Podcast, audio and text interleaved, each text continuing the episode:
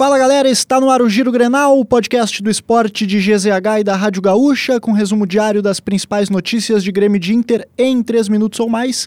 Eu sou o Nicolas Lira e hoje comigo aqui Gabriela Ferreira. Tudo bom, Gabi? Tudo certo, Nicolas, e contigo? Tudo certo. Nesta quinta-feira, 11 de maio de 2023, a gente começa falando de Grêmio, que teve a representação após goleada por 4 a 1 para o Palmeiras, marcada por muitas conversas. Durante cerca de meia hora, Renato esteve reunido com o vice de futebol Paulo Calef e o executivo Luiz Wagner Vivian à beira do campo. A troca de ideias teve tom sério e discreto. O Grêmio foi completamente dominado no Allianz Parque e os números de finalizações ilustraram um pouco isso. Foram 28 dos paulistas contra apenas 3 do tricolor. E falando das atividades visando a partida contra o Fortaleza no final de semana, apenas os reservas foram a campo para trabalhos físicos. Os titulares permaneceram na academia.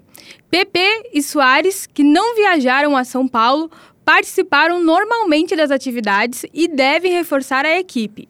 O duelo diante do Fortaleza, válido pela sexta rodada do Brasileirão, acontece na Arena às 4 horas da tarde. E agora a gente fala de Inter, porque a rodada de meio de semana não foi nada boa para a dupla Grenal.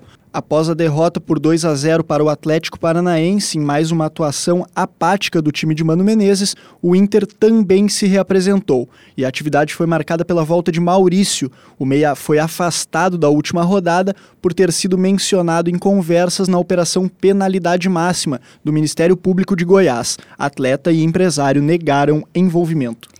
Falando sobre o treino na manhã desta quinta-feira, Mercado e Alemão, que não participaram do jogo, trabalharam normalmente. Outra novidade foi Arangues, que fez o seu segundo trabalho com bola. Já Campanharo e Johnny, lesionados, seguem fora. Sobre a preparação física, o Inter deve buscar um profissional para o setor, já que Jean Carlos Lourenço deve deixar o clube. Lembrando que o Inter enfrenta o Atlético Mineiro no sábado, às nove da noite, no Mineirão. Siga o Giro Grenal na sua plataforma de áudio preferida, deixe sua avaliação e ative um sininho para receber uma notificação sempre que um episódio novo estiver no ar.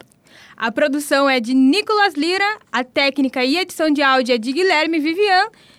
E siga Esportes GZH nas redes sociais. E as semifinais da Liga Europa, Gabi, também começaram com times uh, tradicionais disputando, né? A gente costuma ver os times da Liga dos Campeões, mas também tivemos uh, jogos grandes na Liga Europa, os dois jogos nessa quinta-feira. Pois é, Nicolas. Começando com o Juventus, que jogou contra o Sevilha e foi um empate de 1 a 1 né?